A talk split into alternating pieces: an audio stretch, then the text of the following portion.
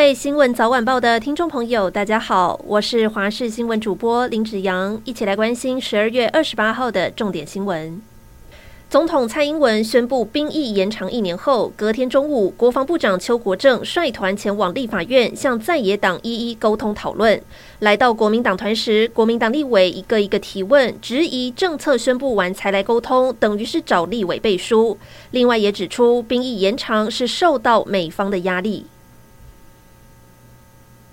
一家三口走在斑马线上，被左转公车撞到，母子双亡。车祸发生在台中市，三十二岁的伊拉克籍爸爸轻伤，但他三十岁的台湾籍妻子和婴儿车上一岁半的儿子被猛力撞击，伤重不治。肇事驾驶表示，车祸地点灯光昏暗，转弯时疑似视线的死角，没有看到斑马线上有人，被依过失致死罪移送。而在移送前，他在远警的陪同下赶到医院，向死者家属下跪磕头。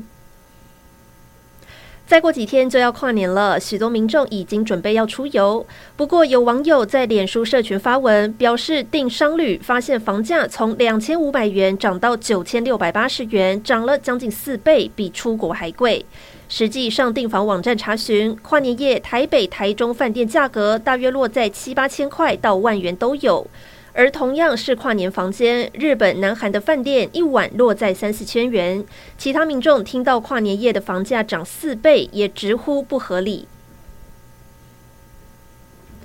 中国政府再度发布更大规模松绑的防疫新规，明年一月八号开始，新冠肺炎改名为新冠感染，每月公布一次疫情数据，不再执行全员核酸检查。入境的旅客也不需要采检，不必集中隔离，公民也可以出国旅游。不过，没有配套的解封，中国各地乱象蔓延，甚至有火葬黄牛大赚黑心财，医疗系统濒临崩溃。因应中国疫情升温，指挥中心宣布，明年一月一号到一月三十一号，将针对中国入境的旅客进行加强检疫专案。入境时做唾液 PCR 采检，如果阳性者会依规定进行五加 N 居家照护，并将检体抽样进行病毒定序。指挥官王必胜解释，主要是考量中国的感染人口很多，担心会产生变异株的机会大幅增加，才会希望透过 PCR 采检可以及早侦测。